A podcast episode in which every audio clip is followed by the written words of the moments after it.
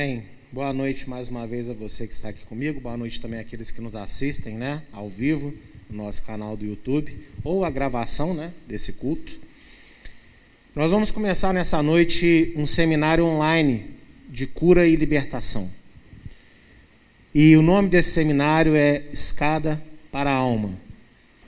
Por quê? Baseado num conceito que eu tenho como pastor já há muitos anos. Quando eu faço visitas e geralmente eu apresento para a pessoa alguns passos que ela tem que dar para a vida dela, eu costumo dizer para ela que ela tem que ir com calma, que a vida com Deus é como uma escada, né? Você tem que subir um degrau por vez. Então, cada culto onde estaremos aqui ministrando a palavra será um degrau diferente. E o objetivo é esse daí que está na imagem: fazer com que todos nós possamos subir, nos aproximarmos mais de Deus. Amém? O Espírito já é novo. Se você que está aqui comigo, se você que me assiste já aceitou Jesus, seu espírito já está novo. Está no ponto certo. Mas a carne é fraca. Então a sua alma ainda precisa de ajustes. A sua alma ainda precisa de ser calibrada. E este seminário tem como único objetivo ajudar todas as pessoas, desde líderes, dirigentes de ministérios, obreiros e os membros da igreja, e também aqueles que estão momentaneamente afastados da igreja, e também aqueles que ainda não se converteram de verdade a Jesus. Esse seminário, primeiro ele foi para mim, eu tive que passar por ele. Eu tive que me isolar cinco dias. Eu me tranquei. Me isolei de tudo, até da minha família. E fiquei cinco dias isolado em oração, em busca, em leitura da palavra. Porque já há muitos anos eu sinto que havia algo errado. E durante esses cinco dias de consagração, Deus me direcionou. Como que Deus me direcionou? Ele me direcionou falando comigo, audivelmente. Ele me direcionou na palavra. E ele me direcionou, me direcionou através de umas ministrações de um pastor peruano que eu encontrei, estava ouvindo algumas das suas ministrações em espanhol. E eu não vou falar aqui durante todo esse seminário quando foi Deus que falou? O que foi que eu senti? O que foi que eu entendi? Eu vou simplesmente ministrar. Por quê? Porque uma das coisas que você precisa mais do que qualquer outra é confiar no Senhor. E confiar no Senhor é crer nele e acreditar na Sua palavra. Muitas pessoas às vezes não acreditam na palavra de Deus e ficam muito apegadas ao Deus mandou dizer. É ótimo, porque Deus fala ainda, amém? Deus nesses dias ele fala e sabemos que ele fala. Só que a nossa fé não pode ser baseada só nisso. Deus quer que a gente confie nele, tenha fé nele sem precisar ver. Foi o que foi pregado hoje de manhã. O que eu achei perfeito, que eu vi como um prelúdio para esse seminário. Então, você vai receber todas as informações e ministrações, mas você não vai saber jamais o que Deus falou pessoalmente comigo, o que eu entendi na palavra, o que veio da pregação do pastor peruano. Você vai ter que buscar em Deus, você também receber o que eu recebi. E isso já é o início de um tratamento. Você ter o seu pastor, você ter uma liderança para te ajudar a caminhar, mas não mais para caminhar por você. Você precisa de aprender a caminhar com suas próprias pernas. Porque o Senhor veio para nos colocar de pé. Ele nos carrega durante um tempo que estamos feridos mas Ele não passa a nossa vida inteira conosco no colo. Uma criança, se ela sempre ficar no colo e jamais for motivada a andar, a engatinhar, o que acontece com essa criança? Ela cresce em tamanho físico, mas ela não desenvolve. Então nós temos que querer andar na presença de Deus e não só ficar no colo de Deus o tempo inteiro. Por isso ele nos deu a fé. E esse seminário tem como intenção ajudar você a crescer na fé. Amém? Muitas pessoas talvez possam estar pensando: eu não preciso de ajuda. Minha vida vai muito bem, obrigado. Ou tem outras que podem dizer assim: ainda que realmente eu esteja com problema, eu não creio que esse seminário vai ajudar em nada, não. Nem o senhor vai me ajudar, pastor, eu não estou crendo nisso. Só que o que eu quero falar para você, se você veio aqui, não importa o motivo que te trouxe, é porque Deus te motivou a vir. Deus te motivou a assistir isso. Então, talvez você não conheça a si mesmo totalmente, mas Deus achou algo em você com que te levou a estar aqui nessa noite, que te levou a estar assistindo essa ministração. Então, eu não quero convencer você com as minhas palavras. Você tem toda a razão de estar receoso, de estar apreensivo. E só o que eu te peço é: vem até, vem até o final comigo. Faça a prova mesmo. Fique com uma pulga atrás da orelha, mas vem coçando a orelha. Não deixa essa coceira para lá, não. Vem comigo coçando a orelha. Vamos ver no que dá. Te garanto que você não tem nada a perder fazendo isso. Ah, mas eu. É, eu não sei se eu estou com fé para isso, mas eu estou com fé por, por você. Mas, pastor, se eu não tiver a minha fé, como vai ser? Vai chegar uma hora que você vai ter a sua. Mas a Bíblia também nos fala que nós devemos ajudar, fechar brechas, chorar com o que chora. Então, eu estou me colocando aqui nessa noite como alguém que está com uma fé totalmente firmada em Deus para ajudar você a desenvolver, curar, melhorar ou até mesmo a passar a ter a sua. Eu não estou ministrando esse seminário porque eu preciso da sua fé. Eu estou ministrando esse seminário porque eu tenho fé que Deus vai trabalhar na sua fé. Talvez você possa estar pensando, nossa, que convencido, né? Você está certo. Eu estou muito convencido mesmo. Mas não é porque eu sou arrogante. Não é porque eu sou soberbo. Não. É porque a palavra que eu vou trazer para você nessa noite não é minha. E é por isso que eu estou convicto de que isso vai dar certo.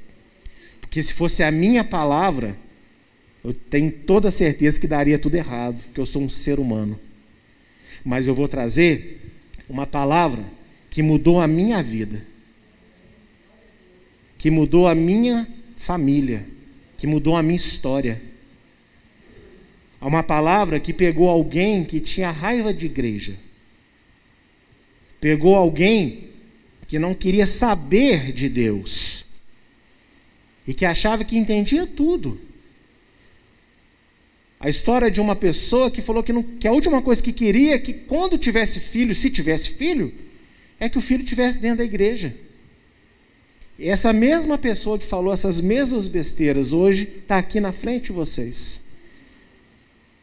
É um pastor de igreja. E a filha é criada dentro da igreja. Então eu vou trazer para você uma palavra que não é minha, mas que eu sei que tem poder.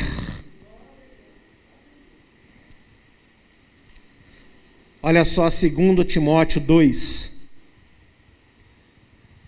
2 Timóteo, capítulo 2, verso de 7 a 9. Abra aí comigo na sua Bíblia, leia comigo. 2 Timóteo, capítulo 2, verso de 7 a 9.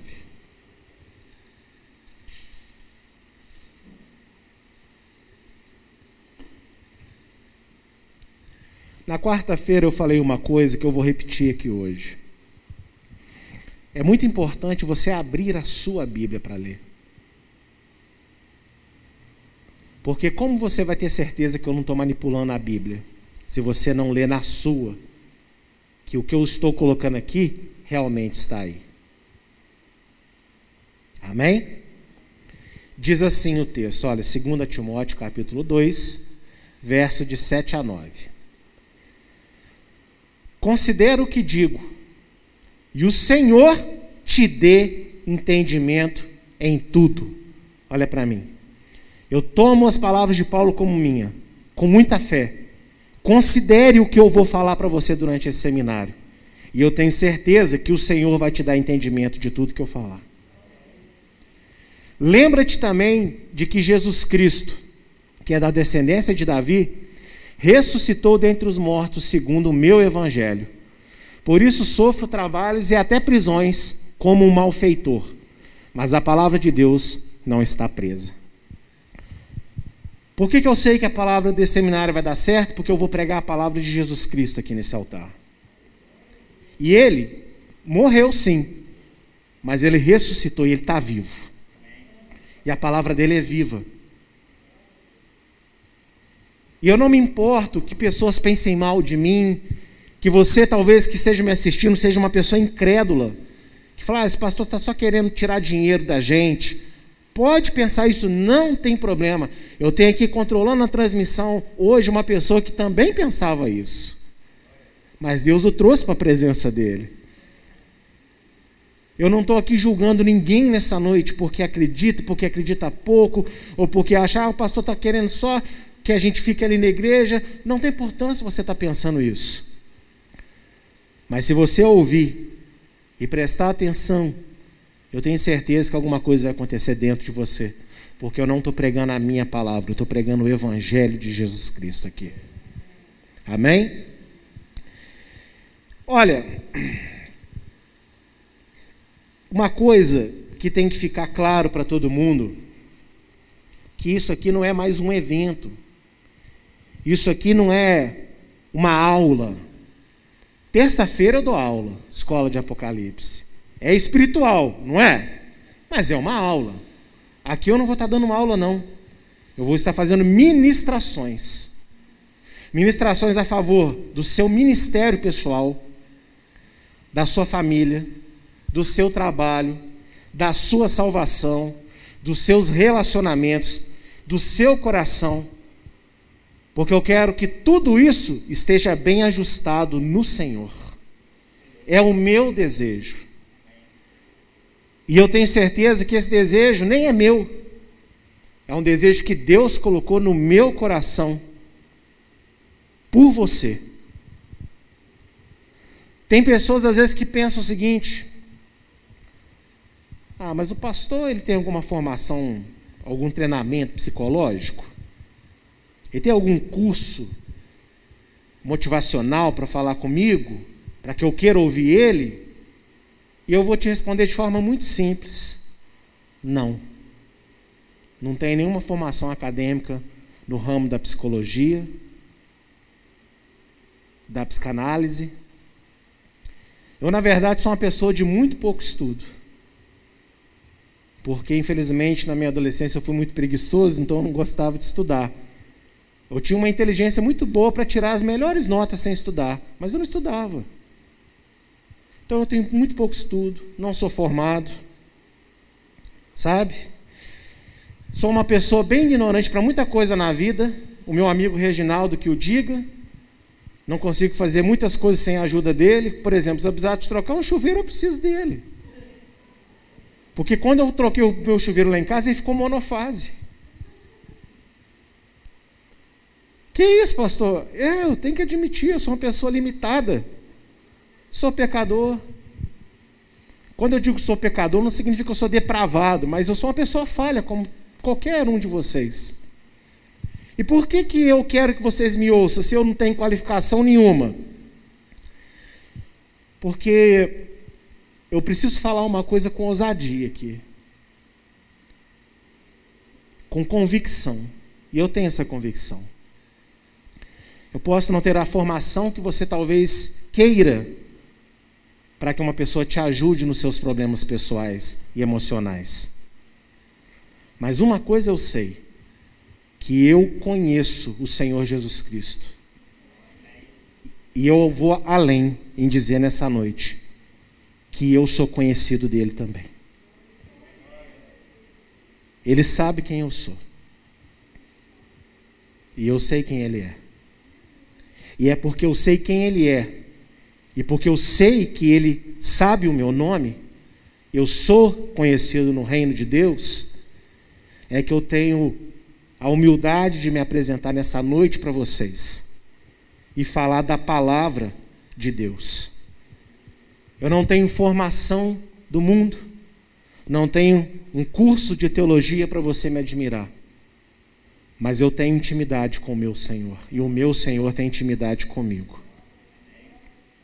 E isso, se você dá uma oportunidade para esse seminário, eu tenho certeza que vai ser mais do que o suficiente para que eu fale e Deus opere em você tudo que Ele quer operar.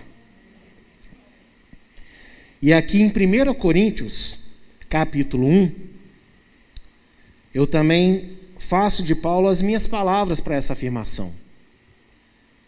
1 Coríntios, capítulo 1, verso 2 e verso 5. Diz assim: Porque nada me propus saber entre vós, senão a Jesus Cristo, e este crucificado. E eu estive convosco em fraqueza, em temor, em grande tremor. E a minha palavra e a minha pregação não consistiram em palavras persuasivas de sabedoria humana, mas em demonstração de espírito e de poder, para que a vossa fé não se apoiasse em sabedoria dos homens, mas no poder de Deus. Eu não quero que você confie, se apegue a mim. Eu quero que você confie, se apegue na palavra de Jesus que eu vou trazer para você. Eu não tenho, como eu disse, recursos que talvez você admire, mas eu tenho a confiança de Deus para estar aqui nessa noite, falando da palavra dele. Por quê? Porque ele te ama. E ele tem um plano na sua vida. Eu não sei se Deus vai fazer maravilhas por você nessa noite, nas outras e como vão acontecer. Mas eu sei que a grande intenção desse seminário é que você tenha experiências maravilhosas com o Espírito de Deus. Que você ouça a sua voz, que você sinta a sua presença, que você receba o toque dele e que você viva milagres que talvez ninguém veja do lado de fora, mas aqui dentro, ó, só você vai saber e você vai glorificar por demais o Senhor. Porque o que adianta a gente estar tá bonito do lado de fora, mas aqui dentro a gente está tudo quebrado, tudo destroçado. Eu já fui usado muitas vezes por Deus para profetizar. Mas neste seminário que eu quero trazer para você não é profecia. Eu quero trazer para você a presença do Espírito Santo. Para que você desenvolva um relacionamento com Deus. E através desse relacionamento você seja curado de tudo que você precisa ser curado. Não é só do que você acha que tem que ser curado. Porque existem curas que você precisa de receber que você nem sabe que tem a doença. Então, o que eu trago para vocês, o que eu tenho a oferecer é Jesus. Talvez você que me assiste em casa pense assim, mas eu nunca criei nesse Jesus, por que, que eu deveria crer nele agora? Porque eu tenho certeza que a sua vida não vai bem. Existem problemas na sua mente, no seu coração, que ninguém consegue resolver, ninguém consegue dar jeito. Você já tentou, às vezes, de tudo, mas vira e mexe, você acaba voltando no mesmo ponto. E eu não sei explicar tudo porque Deus deixa isso, porque Deus deixa aquilo. E eu tenho muito medo de quem quer explicar o tempo inteiro tudo que Deus permite ou não permite. A única coisa que eu falo para você é o seguinte: vamos fazer uma experiência nova. De confiar em Deus, ainda que a gente não entenda tudo que Ele faça.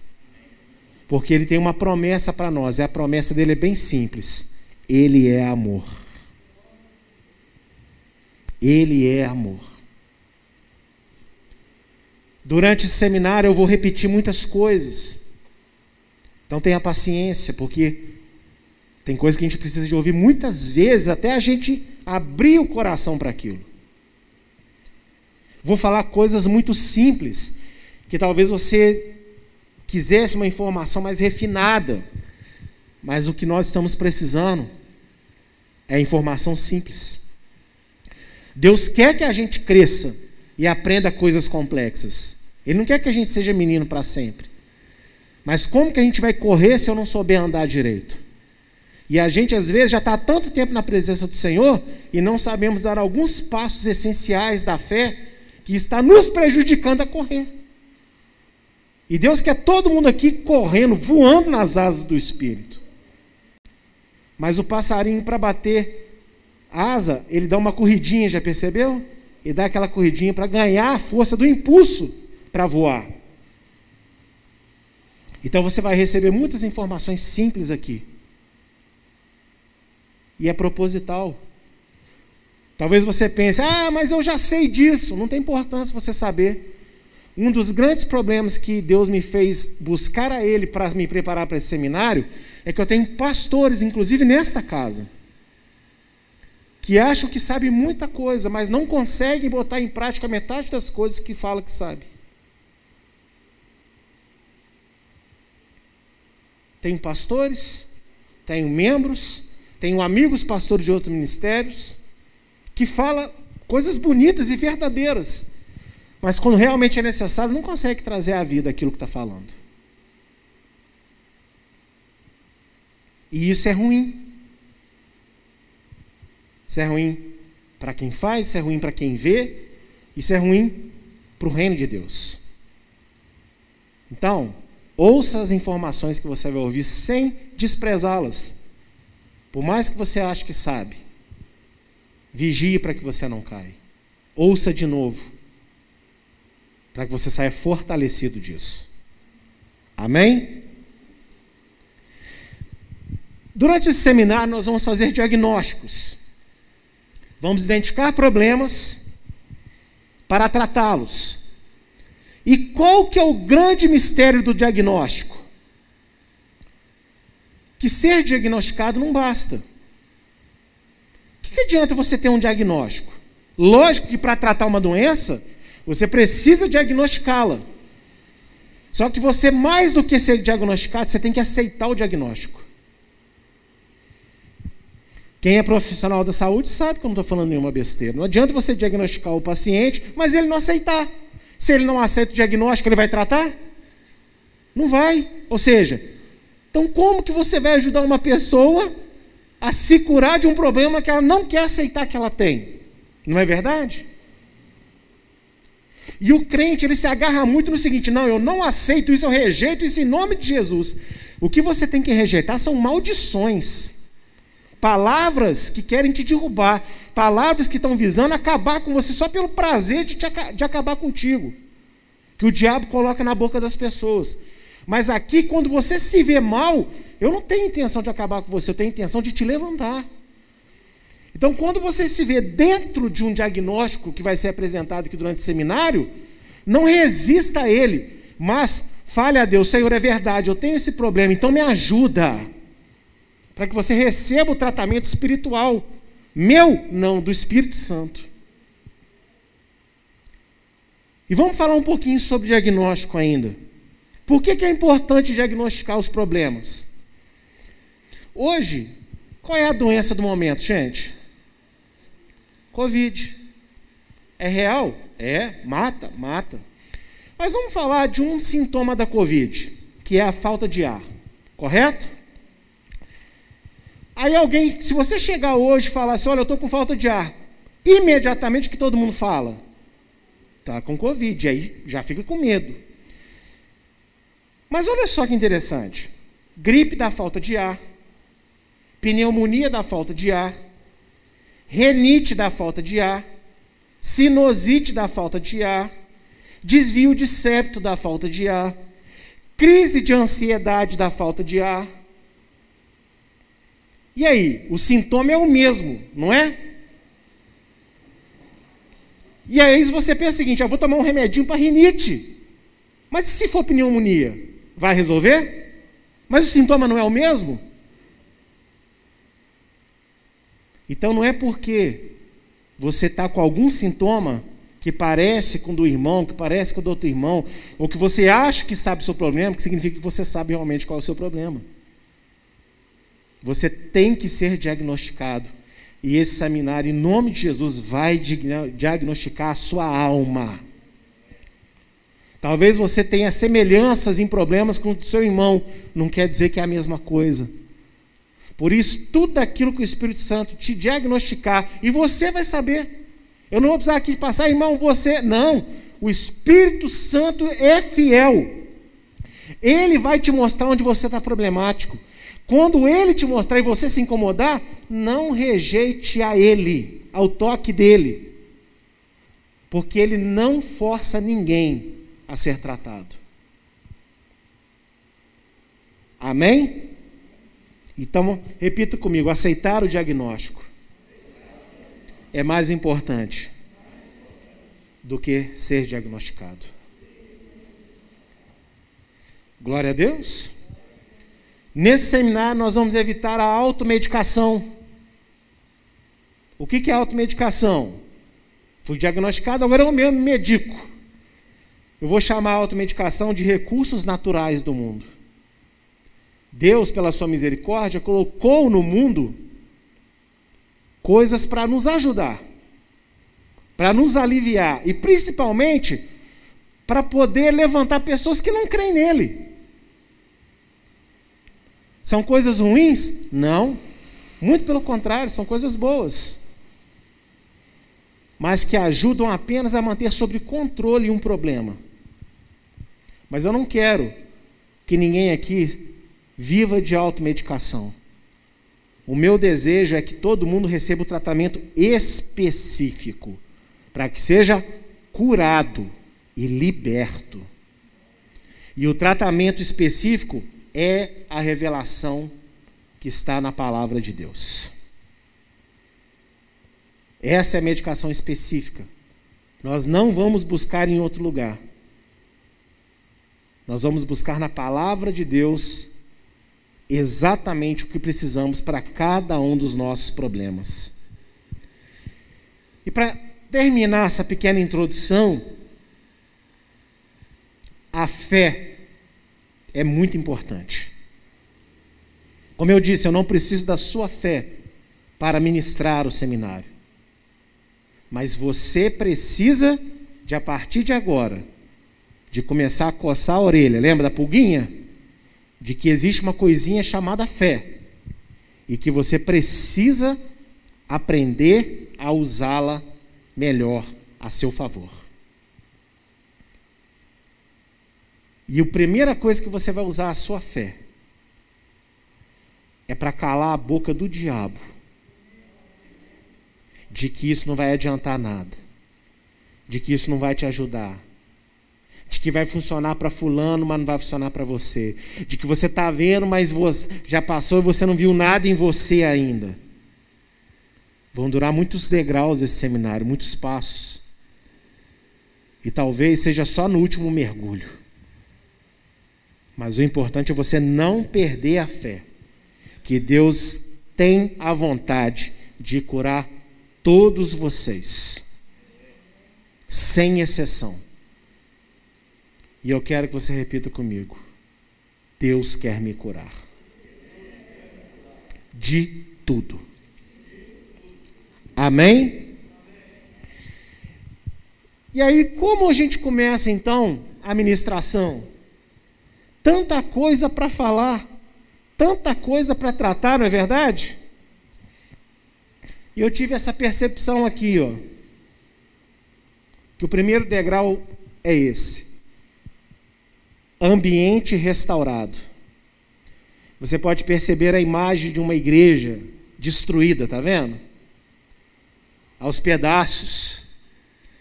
E a primeira coisa que nós vamos trabalhar a restauração é da igreja. Ah, a igreja, né? A, a nós, não. O local chamado igreja. Esse lugar aqui, essas quatro paredes chamada igreja. Outros lugares chamada igreja. Por quê? A igreja, como instituição, ela está muito desacreditada no mundo. Extremamente. Ela está desacreditada para quem não é crente.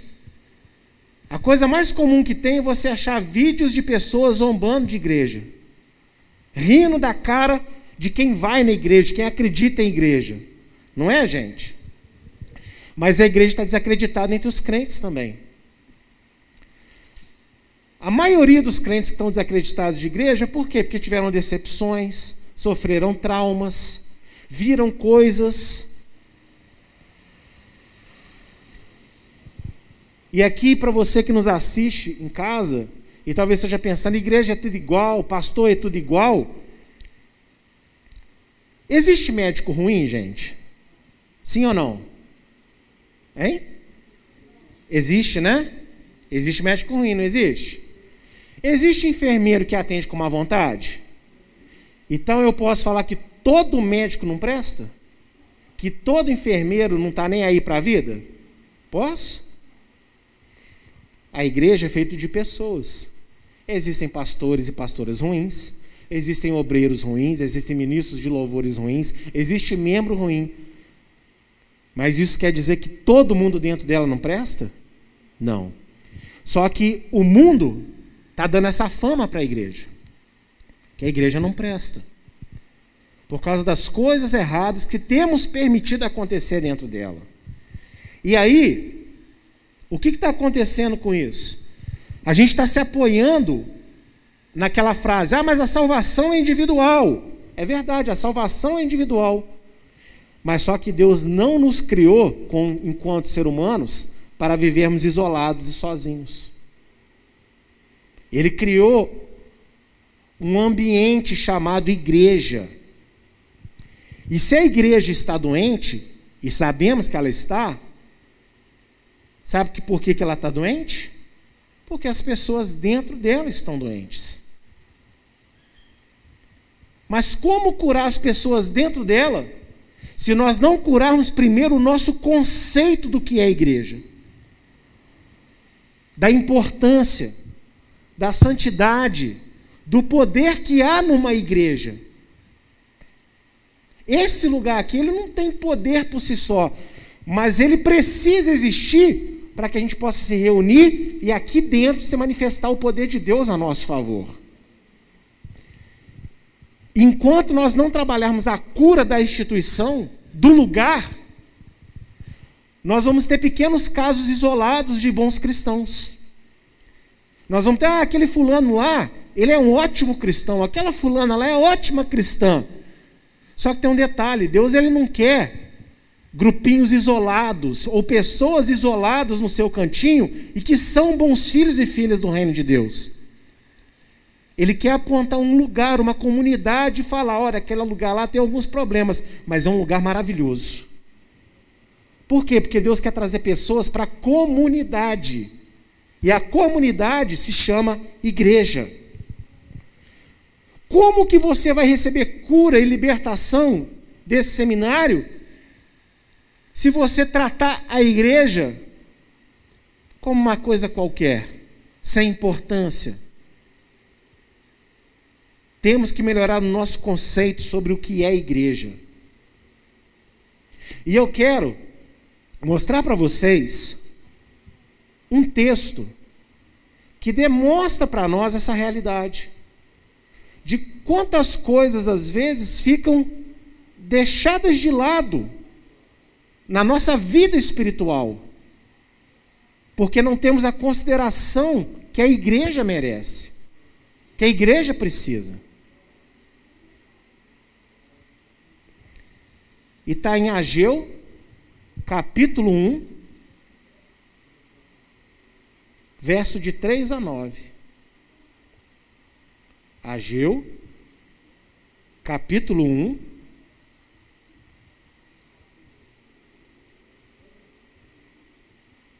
verso de 3 a 9.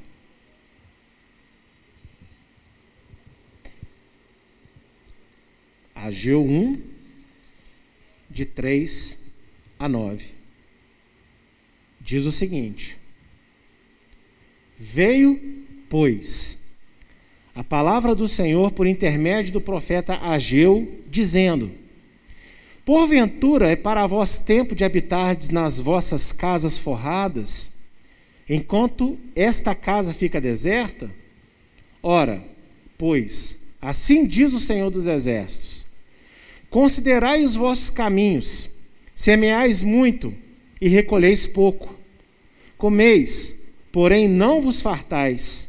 Bebeis, porém não vos saciais. Vestivos, porém ninguém se aquece. E o que recebe salário, recebe-o num saco furado. Assim diz o Senhor dos Exércitos: Considerai os vossos caminhos, subi ao monte, trazei madeira e edificai a casa, e dela me agradarei, e serei glorificado, diz o Senhor. Esperastes o muito, mas eis que veio a ser pouco, e esse pouco, quando o trouxestes para casa, eu dissipei com um sopro. Por sua causa, disse o Senhor dos Exércitos, por causa da minha casa, que está deserta, enquanto cada um de vós corre à sua própria casa. Vocês entenderam o texto? O Senhor está dizendo que a vida das pessoas não estava prosperando como poderia, porque elas estavam cuidando das suas próprias vidas e deixando a casa dele de lado. Há quem vai dizer, não, está falando do templo lá em Jerusalém. É verdade, originalmente. Mas isso tem aplicação hoje para a nossa vida. Dá para todo mundo em Jerusalém adorar no templo lá? Dá, gente? Não dá. Até porque, mesmo que desse, não caberia todo mundo, não é verdade? Num único templo. Então nós temos hoje locais que representam o templo de Deus.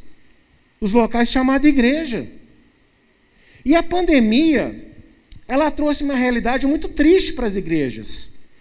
Cada um está cuidando da sua própria vida, se preservando, preocupado consigo mesmo, mas a casa do Senhor tem ficado de lado. Só que isso não está acontecendo por causa da pandemia. Isso já vem acontecendo muito antes da pandemia. A pandemia só está realçando esse problema. Então nós queremos que Deus faça na nossa família, nós queremos que Deus faça por nós, nós queremos que Deus haja aqui e haja lá. Mas como que nós estamos tratando a casa de Deus? E aqui eu não estou falando de dízimo, de oferta, não, estou falando de relacionamento com a casa de Deus, com a igreja. Como que está a sua concepção de igreja? O que, que é igreja? Para que igreja? Por que da igreja? As pessoas estão usando a igreja para vir receber o que elas querem, mas muitas vezes sem se importar com esse lugar. Gosta de vir para receber o que quer, o que está precisando, mas às vezes não se preocupa com esse lugar. E Deus aí nesse texto é muito claro. A minha casa, e aqui casa é o que? É local, um local que ele escolheu para se manifestar. Está sendo deixado de lado.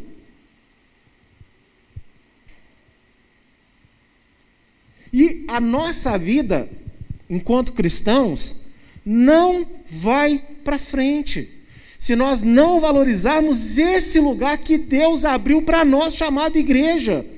Não é a igreja evangélica Eliahu, é qualquer outra que estivéssemos aqui no mesmo culto ministrando essa palavra. Igreja ela é importante demais.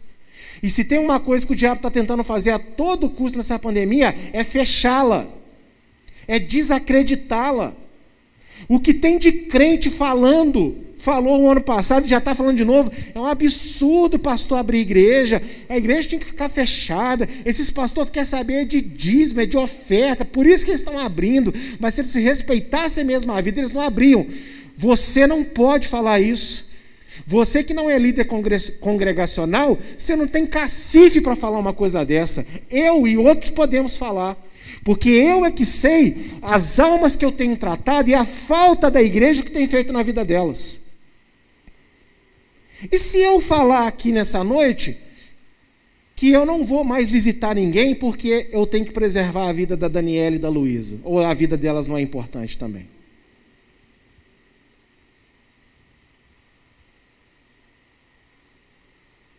O que, que vai ser então de muitas almas? O que vão ser dessas vidas? Pode ser, eu sei que é alarmante, né? Só no Brasil, 240 mil mortes por Covid. É alarmante. Mas deixa eu te falar de um, de um dado ainda mais alarmante. Quantos desses 240 mil morreram sem Jesus? Porque isso é que é preocupante. Porque se morreram 240 mil crentes, a gente chora, a gente fica triste. Mas por que a preocupação? Eles vão ressuscitar em glória. Agora, quantas pessoas estão morrendo sem ouvir o Evangelho? Sem crer em Jesus. Quantas pessoas estão vivas, mas estão vivas sem Jesus? E segundo a Bíblia Sagrada, quem está vivo nesse mundo sem Jesus está morto. Então, como que a igreja não é importante? Será que realmente eu estou certo de querer sabe, querer tanto ficar vivo, que eu não me preocupo mais com as almas que estão se perdendo? Ou será que Deus deu uma pausa na necessidade do evangelho durante a pandemia? Essencialmente por causa da pandemia, não ninguém precisa se converter nesse período. Eu vou segurar aqui porque eu estou vendo que vocês estão passando aí, então não precisa de ninguém ser evangelizado. Não, pessoas não precisam de entrar na casa do Senhor para receber a palavra de Deus. Por quê? Porque tem a internet, tem a pregação no YouTube, não tem? Mas você sabe que não é a mesma coisa. Alguns podem se converter através desse canal, mas a maioria precisa de estar num lugar, de ver alguém. E nós estamos deixando a igreja morrer. Porque tem pessoas que foram curadas dentro das igrejas, às vezes com um abraço, e a gente não pode mais abraçar. Porque eu não quero me contaminar com o vírus. Então eu preservo a minha vida física, preservo a vida física do irmão, mas eu deixo ele doente para casa. Eu deixo ele ficar doente lá fora.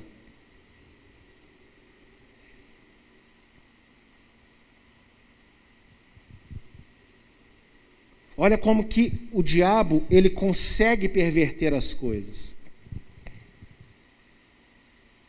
A igreja, ela é importante demais. E Deus ele não fica satisfeito quando a casa dele fica em segundo plano. Não é porque o local é importante, mas é porque ele escolheu que precisa de haver um local para nos congregarmos e ali recebermos da sua presença. Deus ele se manifesta na minha casa. Ele se manifesta na sua casa. Ele anda comigo no meu trabalho, ele anda contigo no seu trabalho. Mas precisamos de estar juntos cultuando ao Senhor. Nós não podemos ignorar essa necessidade. E aí entra a minha falta de amor e de carinho se eu não me preparo para estar aqui. Quando eu venho para o culto, quando eu me cuido lá fora, eu não estou cuidando só da minha vida, eu estou cuidando da minha igreja também, porque a igreja precisa de estar aberta para receber o perdido. Precisa de estar aberta para poder curar, tratar aquele que está desorientado.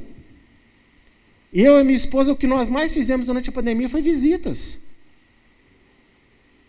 Mas e se eu não fizesse? E se a minha preocupação fosse ficar vivo? Só ficar vivo. Eu tenho certeza que Deus me cobraria isso. Porque eu tenho uma palavra que está na minha cabeça, que o Wilson falou há duas semanas atrás, eu não posso esconder o talento que Deus me deu de ser atrativo para o Evangelho. Então, se eu tenho em mim o talento de falar da palavra de Deus com outras pessoas, eu não posso esconder isso. Eu não posso ignorar isso. Eu não posso privar pessoas que estão precisando de Deus. E talvez você pense, ah, mas isso aí é para o senhor que é pastor. Não, é para você também, porque você é crente e de pregar o evangelho a toda criatura. Todos somos obreiros do Senhor. Eu não estou aqui falando para ninguém ignorar os cuidados, porque vocês sabem que eu sou o primeiro a falar aqui para termos cuidado. Mas até que ponto a gente vai ter tanto cuidado com a nossa própria vida que a gente vai deixar as almas aí perdidas sem Jesus? Ignorando a importância da casa do Senhor. A igreja é importante, muito importante. E olha, você se esqueceu de três coisas sobre a igreja.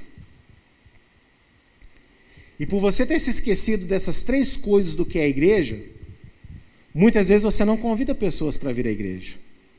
Lembre-se que quando eu falo assim, eu estou falando para a multidão. Então vai ter gente que não vai se aplicar a isso, amém? Mas estou falando para um geral. Eu tenho aqui na igreja um número de pessoas. E eu quero que você se pergunte qual foi a última vez que você chamou alguém para vir para a igreja. E por que, que você não chama alguém para vir para a igreja? Não é por vergonha, é porque você se esqueceu de quanto que isso aqui é importante. Então você só vem e volta para casa. Mas você não se relaciona com a igreja mais do jeito que Deus quer na palavra. Esse seminário, eu tenho falado dele, passei uma semana falando que ele por quê? Porque eu creio que Deus vai mudar a vida das pessoas. E quantos de vocês postam tudo, não tiveram coragem de postar uma única vez sobre esse seminário? Talvez não mandaram para ninguém, falaram, olha, assiste que eu tenho certeza que Deus vai fazer uma coisa na sua vida. E você não conhece pessoas que estão com a vida destruída? Você não conhece pessoas que precisam do toque de Jesus? Mas por que, que você não enviou? Não é porque você não. Eu não quero fazer o canal da igreja crescer, não é nada disso. É porque você se esqueceu do que é igreja. Você vem na igreja, mas não se relaciona mais com a igreja do jeito que Deus quer. Por isso você só vive. Você faz parte de uma igreja. Mas você não vive, não respira um ambiente de poder que a igreja representa e não está preocupado com a vida das pessoas. Eu cuido muito mais da vida das, das pessoas, não é quando eu uso máscara, não. Eu estou usando aqui agora, eu não vou deixar de usar, eu tenho que usar. Mas é quando eu dobro o meu joelho. Aí é que eu estou amando de verdade. Aí é que eu estou cuidando das pessoas de verdade. E eu quero falar para vocês quatro coisas que a igreja é. Para que você possa voltar a chamar as pessoas para cá. E a você mesmo a saber o porquê que você tem que vir para cá. Primeiro, a igreja é o local onde você vai até Cristo.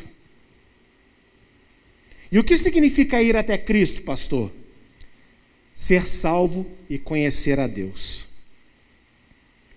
Essa é a primeira função da igreja. A função da igreja é te apresentar Jesus Cristo. E através de Jesus Cristo, fazer com que você conheça a Deus. E Deus não tem tamanho. Deus não tem idade, porque Ele é eterno.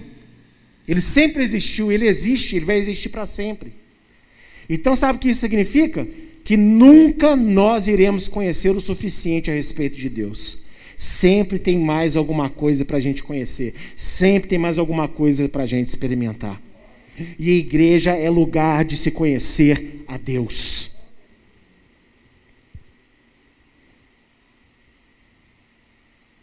E aí, eu quero mostrar um texto para vocês, que é Efésios, capítulo 3. Efésios capítulo 3. verso 8 e verso 11. Olha o que fala. A mim, o mínimo de todos os santos, me foi dada esta graça de anunciar entre os gentios, por meio do Evangelho, as riquezas incompreensíveis de Cristo e demonstrar a todos qual seja a comunhão do mistério, que desde os séculos esteve oculto em Deus, que criou por meio de Jesus Cristo, para que agora, por mim, não, porque agora, pela igreja, a multiforme sabedoria de Deus seja conhecida dos principados e potestades dos céus, segundo o eterno propósito que fez em Cristo Jesus, nosso Senhor. Sabe o que esse texto significa? Que a comunhão revela o que? O mistério. Que mistério? Jesus Cristo. Esse era o mistério. Salvação, a graça da salvação. A comunhão da igreja revela a pessoa de Jesus Cristo. E traz o que? sabedoria multiforme, sabedoria, graça de Deus para derrotar principados e potestades. A congregação da igreja, só o fato de estarmos congregados com fé, já está derrotando uma horda de demônios nessa noite. Por quê? Porque Deus quis assim. Às vezes, só o fato de você vir na igreja, Deus está fazendo coisas no mundo espiritual a seu favor que você não tem ideia. Mas quantas vezes você ficou desanimado, cansado, entristecido ou interessado em outras coisas e não veio para a igreja? Por quê? Porque você se esqueceu do que é a igreja. Igreja é um local onde você é renovado no grande mistério de Deus. Que mistério? Que Deus veio habitar no homem através de Jesus Cristo. Esse é o maior dos mistérios. Como pode um Deus infinito caber dentro de você? É possível? É, através da obra de Jesus Cristo.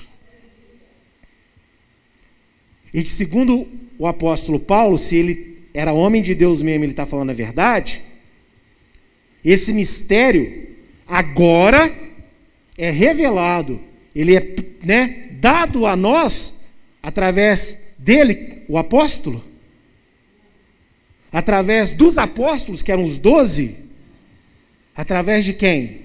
Da igreja. E a palavra igreja, eclésia no grego, kahal no hebraico, significa ajuntamento. É impossível igreja estar ajuntada com um membro só. Eu não sou igreja, você não é igreja, nós somos igreja. Nós somos membros do corpo chamado igreja.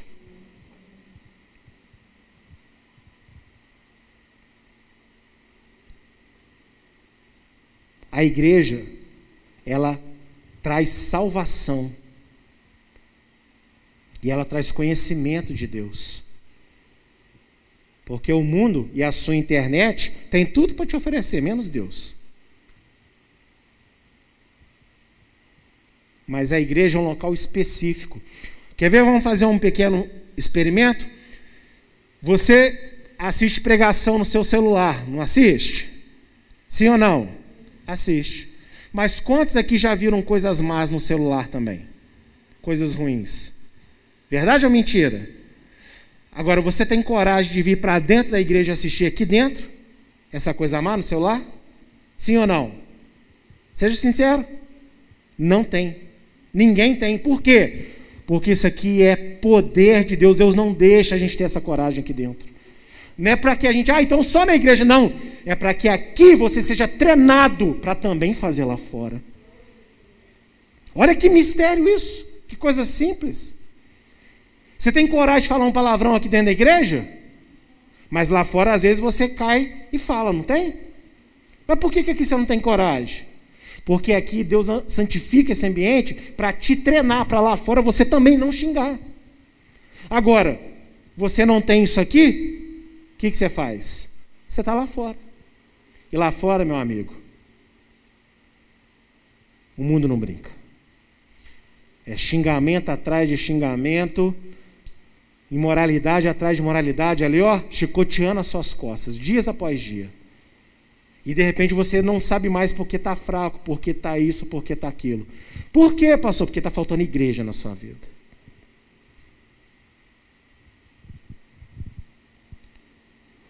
Segunda coisa que a igreja é: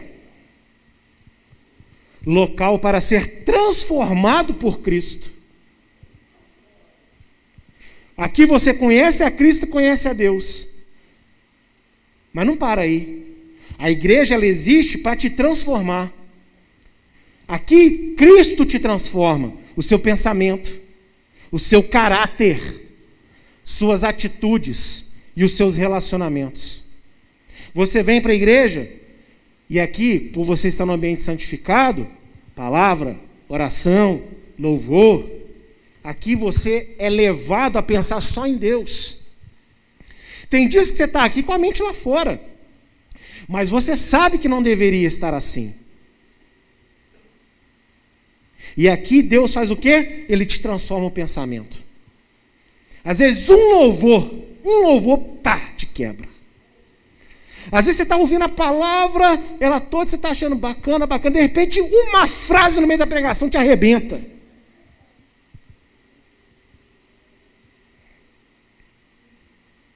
Por quê? Porque a igreja é para isso, para mudar você. A igreja existe para te mudar, para te transformar. Ah, mas a transformação só acontece aqui dentro. Não. Ela acontece lá fora também.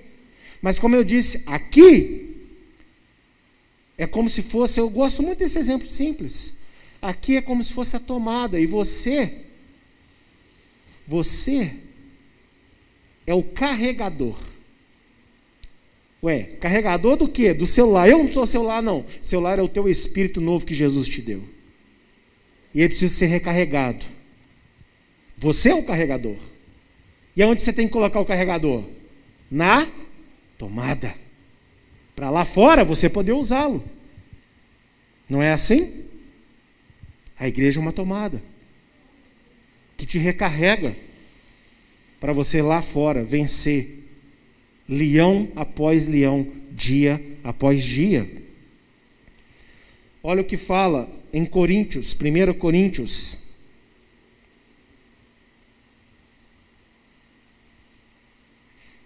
Eu acho que é 2 Coríntios, na verdade. É 2 Coríntios, aqui não é minha folha que faltou, mas ali está certinho. Aleluia. 2 Coríntios, capítulo 5, de 17 a 18. Olha o que fala. Assim que, se alguém está em Cristo, nova criatura é. As coisas velhas já passaram, eis que tudo se fez novo. E tudo isso provém de Deus, que nos reconciliou consigo mesmo por Jesus Cristo e nos deu o ministério da reconciliação. Em Jesus somos novas criaturas, tudo se fez novo, ou seja, transformação. A gente vem na igreja, a gente conhece a Jesus, Jesus nos faz conhecer a Deus. E para por aí? Não, esse conhecimento nos transforma. E tudo se fez novo. Quantas coisas eu já não mudei desde a minha conversão? Quantas coisas você já não mudou? Mas você acha que acabou aí? Não. Tem tantas coisas ainda que Deus quer fazer por nós. É em nós. Mas a gente tem que valorizar o que ele usa para fazer isso. E é a igreja. Também em Tito, capítulo 3. Tito, capítulo 3, de 3 a 6, diz assim: Porque também nós éramos no outro tempo insensatos, desobedientes, extraviados, servindo a várias concupiscências e deleites, vivendo em malícia e inveja, odiosos, odiando-nos uns aos outros. Mas quando apareceu a bondade e o amor de Deus, nosso Salvador, para com os homens, não pelas obras de justiça que houvéssemos feito, mas segundo a sua misericórdia, nos salvou pela lavagem da regeneração e da renovação do Espírito Santo que abundantemente Ele derramou sobre nós por Jesus Cristo, nosso Salvador. Se a igreja é um local que você conhece a Deus, a igreja é um local onde Deus te transforma. E como que ele faz isso? Nos lavando todos os cultos aqui no Espírito Santo. Cada culto que a gente participa, o Espírito Santo vem como água sobre nós, nos lavando, nos revigorando, nos transformando, tirando de nós as sujeiras que a gente fica impregnado dessa vida. É por isso que o apóstolo João ele fala: o ideal é que vocês não pecassem, mas se vocês pecarem, não tem importância, porque temos um advogado junto ao Pai que intercede por nós. Sabe qual a visão que eu tenho de uma forma simples, olhando esse texto que é a igreja? A igreja é um delicioso chuveiro. Se tiver muito quente, pode ser aquele chuveiro com água bem geladinha. Se tiver num dia muito frio, pode ser igual água quentinha, a temperatura que você achar mais ideal. Mas aqui é um local que você se banha, que você se lava, que você é renovado. E as águas que fluem desse altar, não é essa água que eu tomo, não é o álcool gel, nem um óleo ungido. É o Espírito Santo de Deus, é a palavra viva de Deus. Igreja é um lugar para ser transformado. Então imagina, você não chama pessoas para vir na igreja. Por quê? Porque você se esqueceu que aqui a gente conhece a Jesus. Então você não está preocupado com as pessoas conheçam Jesus. Às vezes é muito bonito a gente falar, ah, precisa de Jesus. Mas se você realmente cresce nisso que você fala, você chamaria pessoas para vir aqui. Ah, pastor, mas eu chamo as pessoas recusam. Não tem problema, quem traz elas não é você, é o Espírito Santo. Mas como crerão se não há quem fale? E você é o instrumento de Deus para falar. A igreja é local de ser transformado. Então, se você vê uma pessoa que você quer que Deus transforme, não fica brigando com ela e tentando você mudar ela. Ora e convida, ora e convida, ora e convida que na hora que ela entrar aqui e Deus tocar nela, ela vai ser transformada. Porque aqui é lugar disso.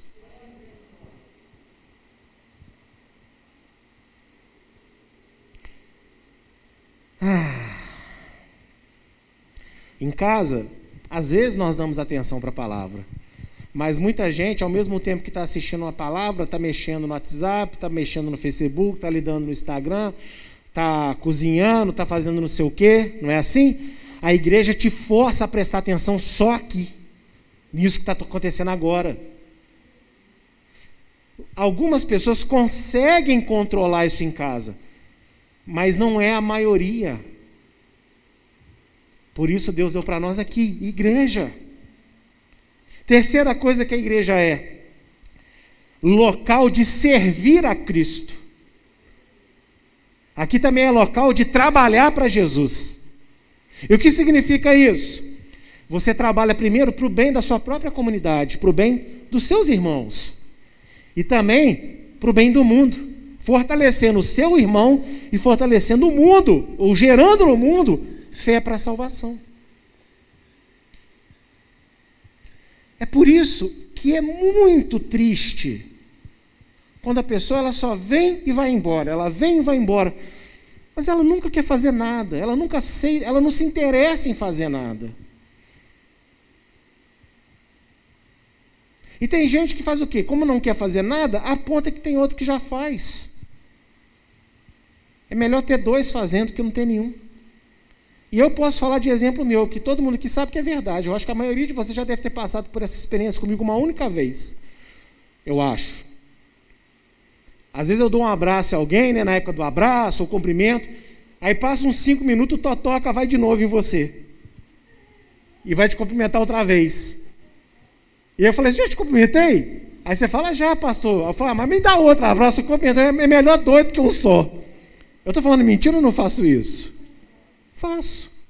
Então é melhor dois dividindo tarefa, revezando, do que não tendo nenhum. É melhor um estar tá disposto a ficar ali na reserva do que não ter nenhum. É melhor você ter um step. do que furar o pneu e falar assim, e agora não tem step. Entendeu? Igreja é lugar de trabalho. Um, o, o primeiro trabalho que você faz é orar. O segundo é convidar pessoas para a igreja. Mas por que, que você não está fazendo? Porque você esqueceu para que, que ela. o princípio dela. Fortalecer o seu irmão. Você não precisa do seu irmão pedir oração para você. Se você vê que seu irmão está com problema, pega você lá e ora. Você não precisa nem falar para ele que você está orando. Porque Jesus falou: entra para o teu quarto, fecha a porta e ora. O teu pai que te vem em secreto vai te recompensar.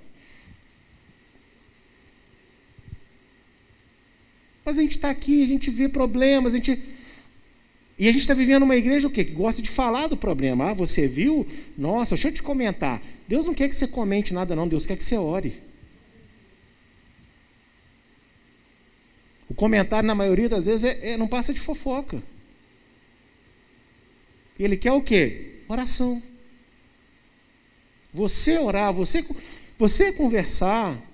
Pode pedir ajuda para o seu líder? Pode. Mas sabe, existem tantos trabalhos que podem ser feitos na igreja. Tem gente que acha que trabalha na igreja é só tocar no louvor e pregar aqui na frente. Existe muito mais do que isso. Muito mais. E como eu disse, eu estou focando muito sobre chamar pessoas para a igreja. Que isso é um mínimo de trabalho que você pode fazer. Que é um local que você conheceu Jesus, é um local onde você é transformado por Jesus. E você não quer isso para a vida das outras pessoas. Você não acha que isso é importante? É importante. Porque um dia alguém te chamou para estar numa igreja.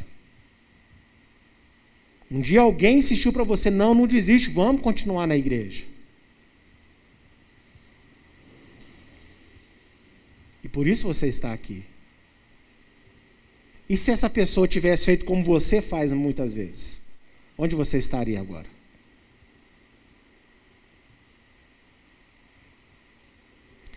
Olha só esse texto aqui, de Hebreus capítulo 10. Hebreus capítulo 10, verso 23 a 26. Hebreus capítulo 10, verso 23 ao verso 26. Retenhamos firmes a confissão da nossa esperança, porque fiel é o que prometeu. E consideremos-nos uns aos outros, para nos estimularmos ao amor e às boas obras, não deixando a nossa congregação, como é costume de alguns. Antes, admoestando-nos uns aos outros. E tanto mais quanto vedes que se vai aproximando aquele dia. Porque se pecarmos voluntariamente, depois de termos recebido o conhecimento da verdade, já não resta mais sacrifício pelo pecado. Qual que é o pecado aqui que ele está falando? O pecado de abandonar a congregação. Quanto mais você vê que a volta de Jesus se aproxima, mais você tem que não abandonar a sua congregação. Mas não é o que muita gente está fazendo no mundo afora.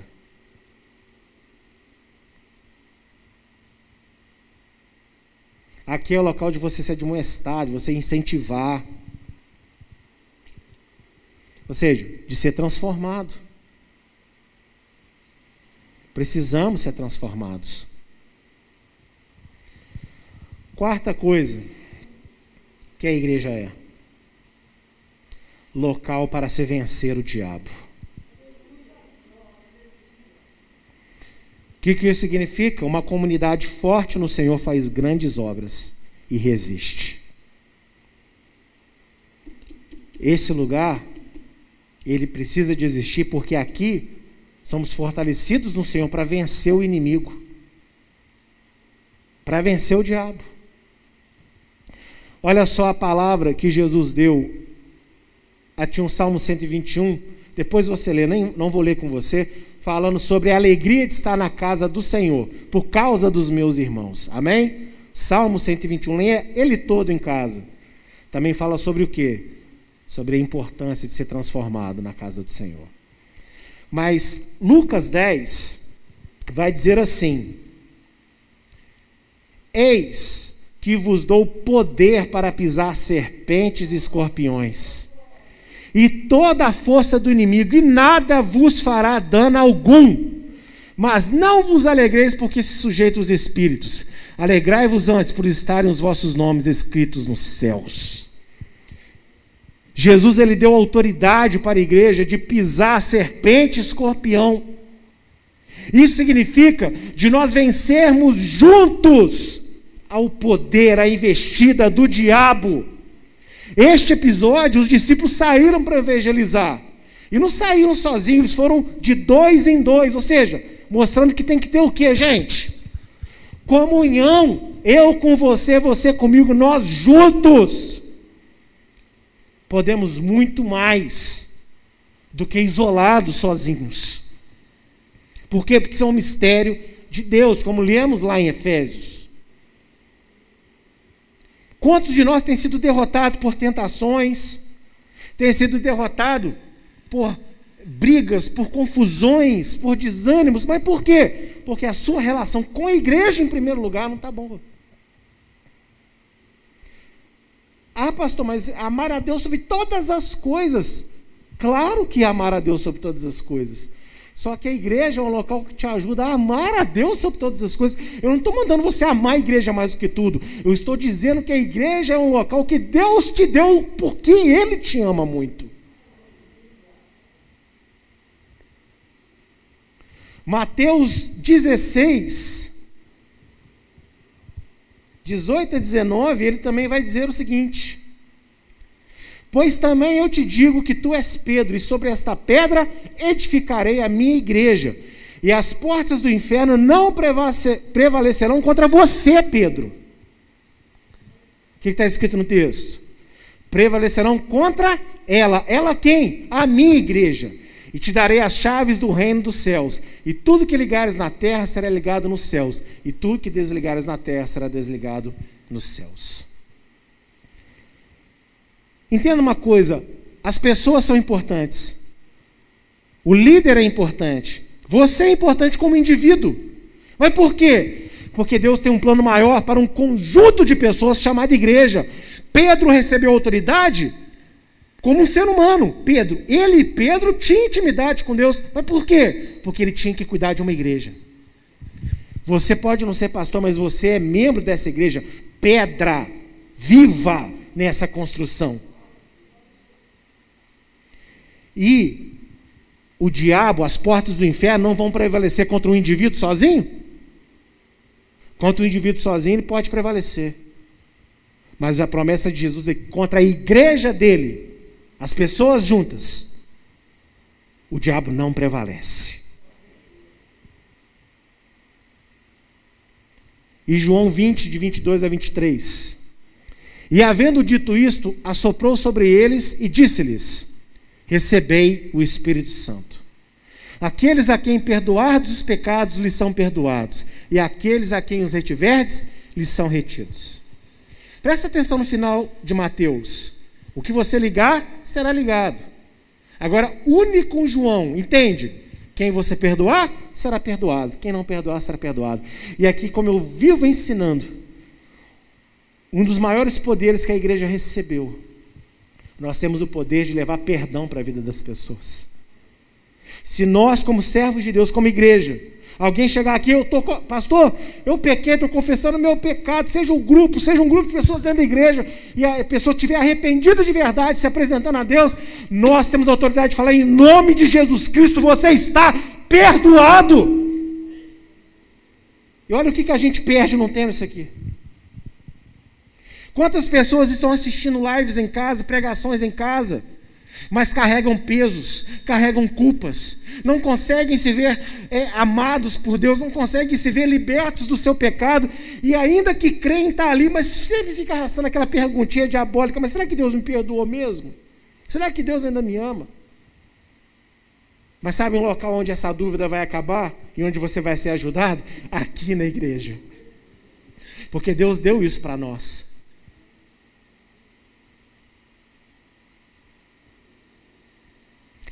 Entender o que é a igreja? E para caminharmos para o fim, A de hoje foi um pouquinho mais longa porque eu precisei de dar aquela introdução, amém? Nos outros não vai ter, então vai ser um pouco mais curta as ministrações. Mas acredito que todo mundo me aguenta aí mais três horas, não aguenta? eu não tenho como curar você da igreja sem falar agora de um elemento essencial dentro da igreja, chamado líder.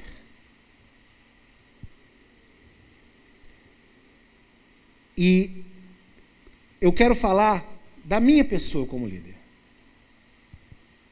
Como líder desta casa.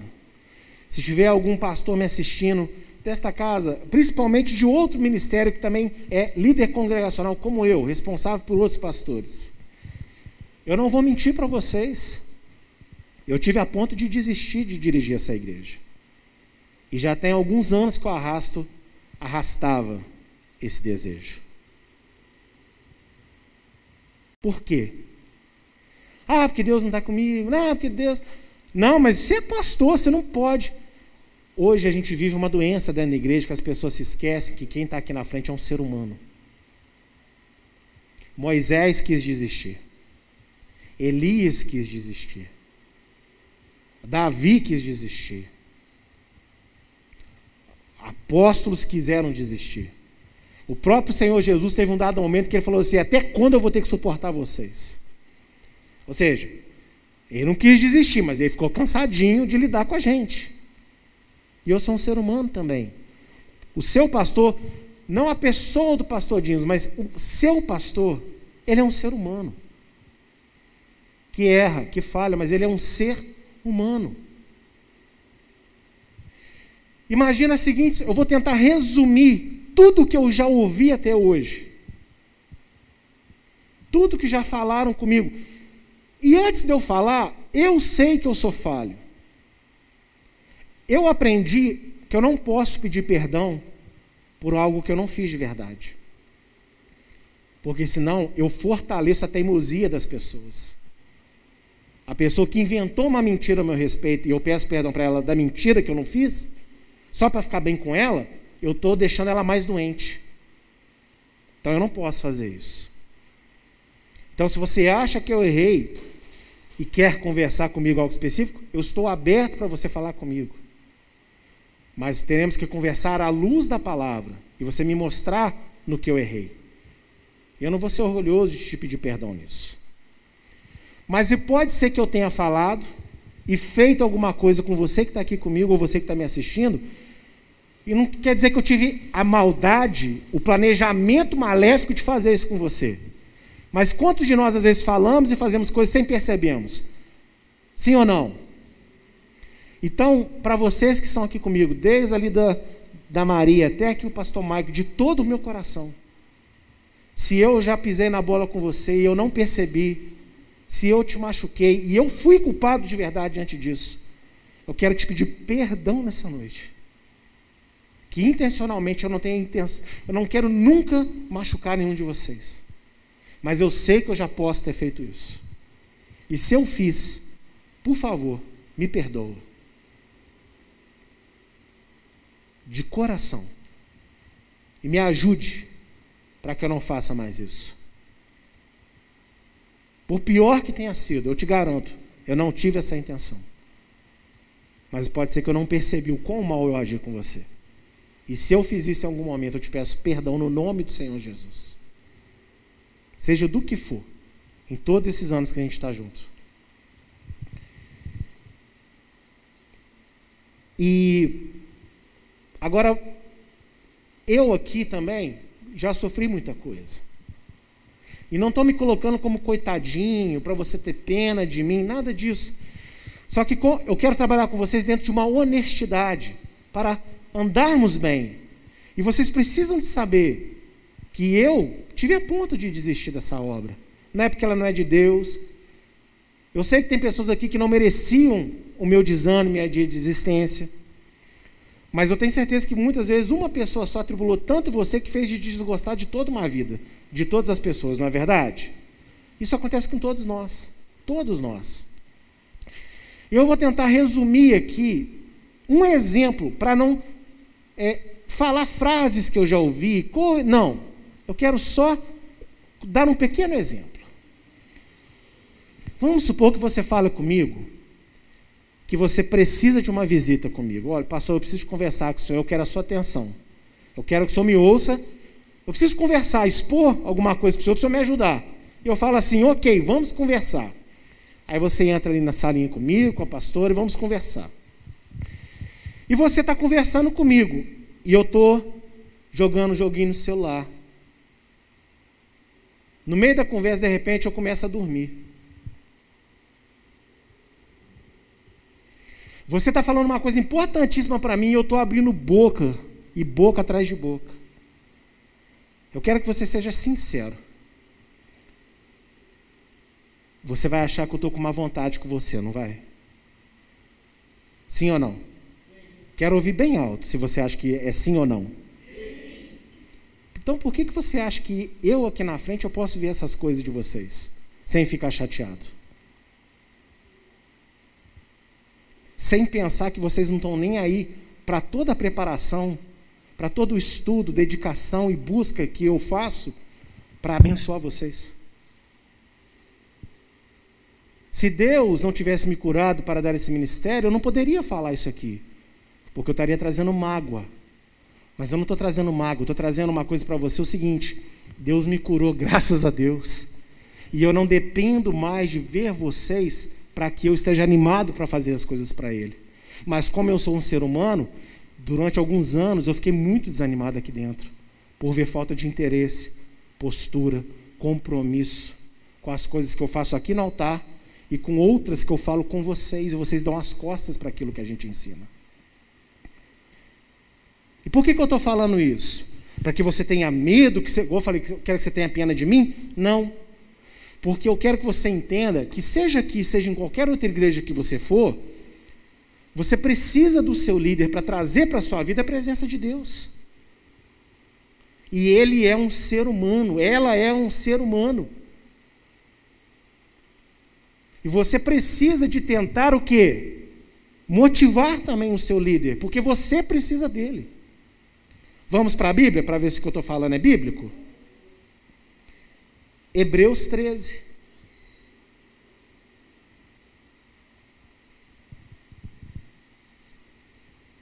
Dezessete e dezoito. Obedecei a vossos pastores e sujeitai-vos a eles, porque velam por vossas almas, como aqueles que hão de dar conta delas, para que o façam com alegria e não gemendo, porque isso não vos seria útil.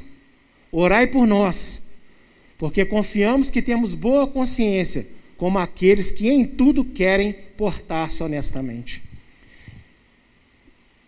Talvez você não acredite em mim, mas eu, eu dou a minha palavra aqui em cima. Que por mais que eu já tenha errado, e teve erros sérios que eu já cometi, o qual eu tive que me retratar com pessoas, a minha verdadeira intenção é me importar honestamente aqui na frente da igreja. E eu tenho certeza que é o desejo de muitos outros pastores.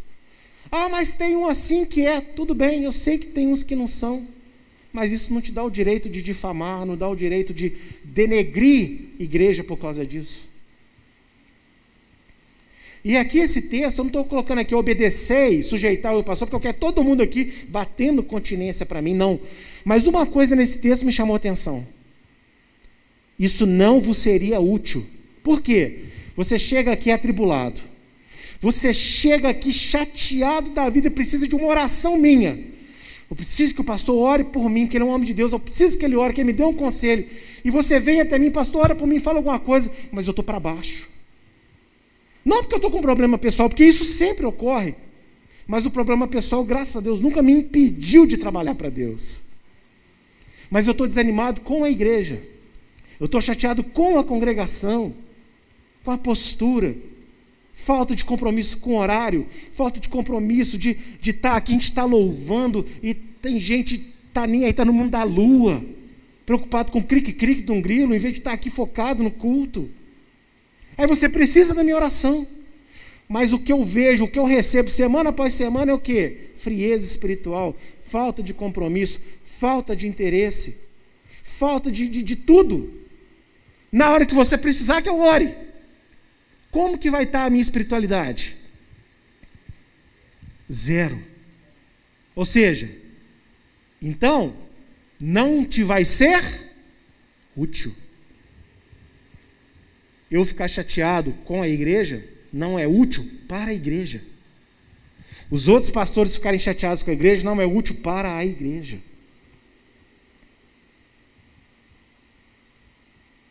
Então eu estou expondo isso por quê? Porque estamos curando a igreja. Não estamos? Passando por um processo de cura. Então lembre-se: líder é ser humano, tem sentimento, tem emoção.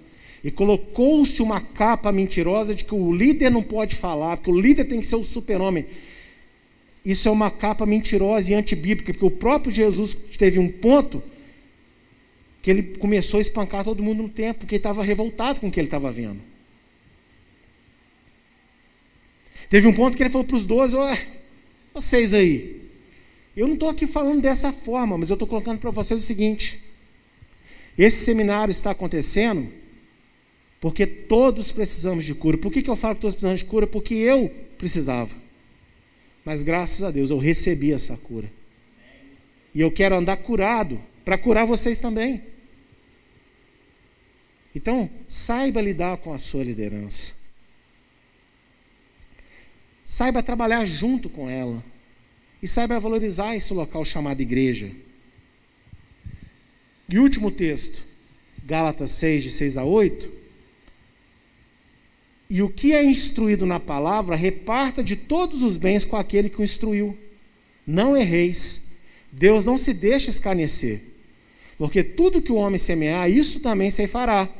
Porque o que semeia na sua carne, da carne se fará a corrupção. Mas o que semeia no espírito, do espírito se fará a vida eterna. É muito bonito a gente falar, olha, de Deus ninguém zomba. Não é isso? Só que o texto aqui, você não pode tirar ele do contexto.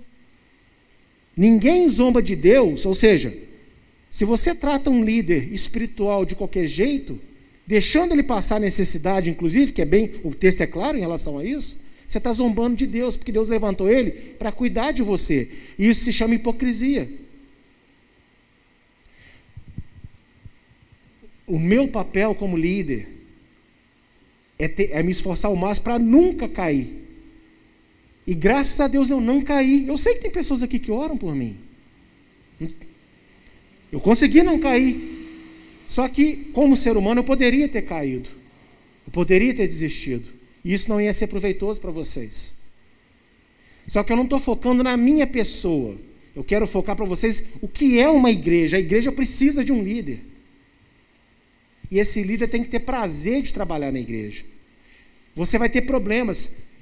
E eu quero aqui quebrar uma maldição que às vezes pessoas pensam assim, ah, eu não vou levar, eu não vou chamar o pastor, que ele é muito ocupado, tem muito problema. Meu querido, o meu trabalho é ajudar você no seu problema. Eu tenho prazer de ajudar você no seu problema. Esse é o trabalho de um verdadeiro pastor. O problema não é te ajudar no seu problema.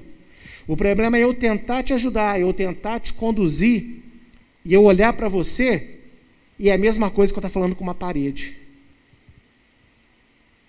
Eu não preciso de ninguém me elogiando. Na verdade, eu gosto muito pouco de elogio, para não dizer quase nada. Não preciso de ninguém me elogiando. Eu não preciso de ninguém falando que o pastor não. Eu preciso que você saiba que a, a minha intenção como líder dessa casa e na condução dos demais pastores é que você receba a palavra de Deus da forma como ela é de verdade. E o que procuramos ensinar é para que você seja liberto e seja feliz na presença de Deus. Agora, não me peça ajuda para você ficar meio Deus e meio mundo, que de mim você não vai ter essa ajuda. Então é isso que eu quero. E é isso que você deve fazer em qualquer lugar para onde você for. Você não chega atrasado para fazer um exame, você não chega atrasado para pegar um dinheiro que você precisa. Mas na igreja todo mundo pode chegar atrasado sempre. Eu não estou dizendo aqui problemas de chuva, problemas de ônibus que atrasou, o Uber que demorou. Eu estou falando daquilo assim: o culto é sete horas e você está saindo de casa às sete horas. Isso é desrespeitoso. Porque eu não estou aqui para enganar você. Eu não estou aqui para arrancar o seu dinheiro. Eu não estou aqui para ter nome para mim. Eu estou aqui porque eu creio no grande amor de Deus pela sua vida. E esta igreja precisa ser curada. Deus quer essa igreja, na medida do possível, que formos poder enchendo de pessoas para serem curadas. E você é um instrumento de Deus para isso. Então ande, ande melhor na presença de Deus. Se relacione melhor com seus irmãos. Creia que isso aqui tem poder, amém? E a partir de hoje, nós vamos deixar sempre quatro cadeiras que eu vou escolher aonde vai ficar. Vai ter menos quatro vagas no culto se for necessário. Por quê? Para que se tragam visitantes. Para que se chamem visitantes. Por enquanto, com isso tudo que a gente está. Né? É o mínimo que eu posso fazer. Mas vai ter. Ah, mas não trouxe, posso chamar o fulano? Não pode. Vai que parece alguém ali na porta agora querendo entrar, não? como é que faz? Porque se a gente não chama pessoas para vir para cá, significa que eu estou vindo aqui, mas eu mesmo não creio mais no poder que flui aqui. Eu só venho aqui bater meu ponto. E aqui não precisa de ninguém bater no ponto. Nós precisamos desse lugar porque Deus criou ele para nós, para sermos curados. Todo mundo entendeu o que é igreja? E eu quero fazer um apelo para orar, para terminar essa ministração nessa noite. Esse primeiro degrauzinho que nós estamos subindo, restaurando esse ambiente. O apelo, eu não posso trazer pessoas à frente, né? Mas você pode, do seu lugar, dobrar o seu joelho, você pode ficar de pé. Enfim, você pode colocar a mão no seu coração, na sua mente. O importante é que você se entregue.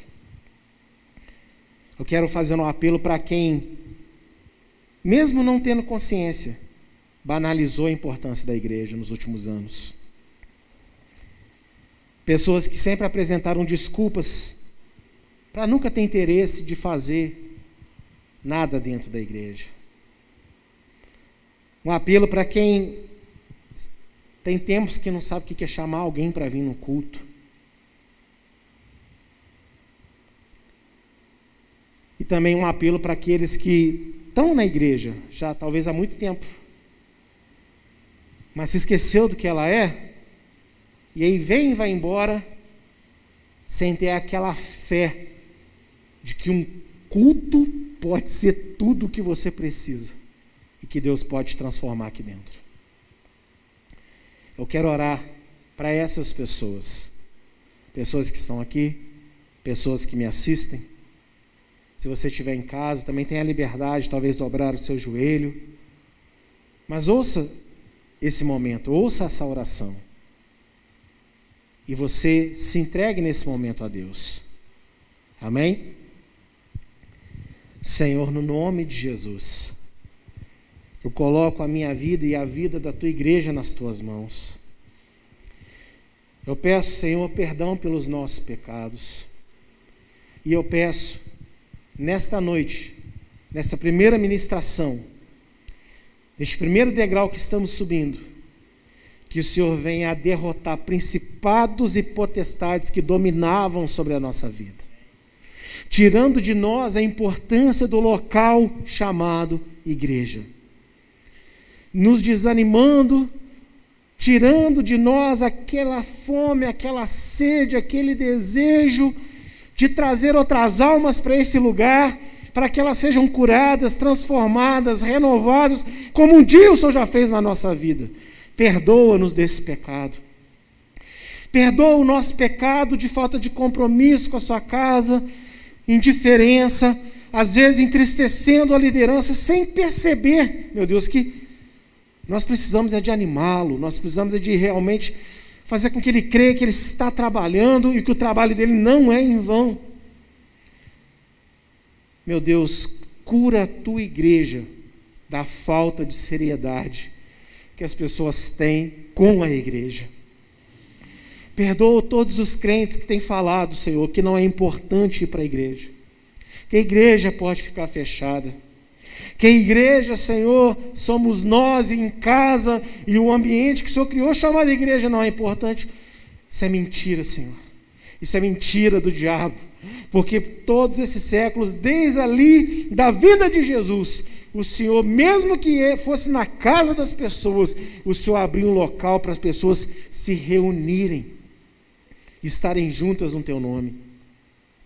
Eu peço a Ti, Senhor, no nome de Jesus, que haja uma transformação no coração dessas pessoas, na mente delas, e que a partir de hoje vai sair daqui evangelistas, poderosos no convite, Senhor.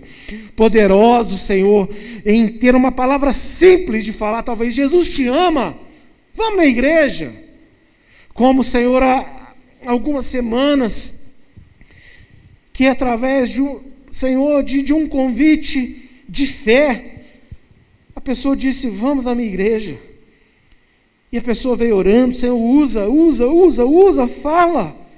E o Senhor falou ao necessitado, Senhor. O Senhor falou a quem veio crendo que iria ser tocado. E o Senhor falou com a pessoa na palavra, o Senhor falou no louvor, o Senhor falou principalmente através de uma revelação. Nós precisamos de ter essa fé, meu Deus, de que aqui o Senhor vai operar. Não sabemos como, mas confiamos que o Senhor vai operar, porque é o Senhor que abriu as igrejas no mundo. E o local chamado igreja é importante, sim. Cura-nos, restaura-nos, no nome de Jesus. Só os missionários de Deus estão nessa casa aqui, dêem glória a Deus.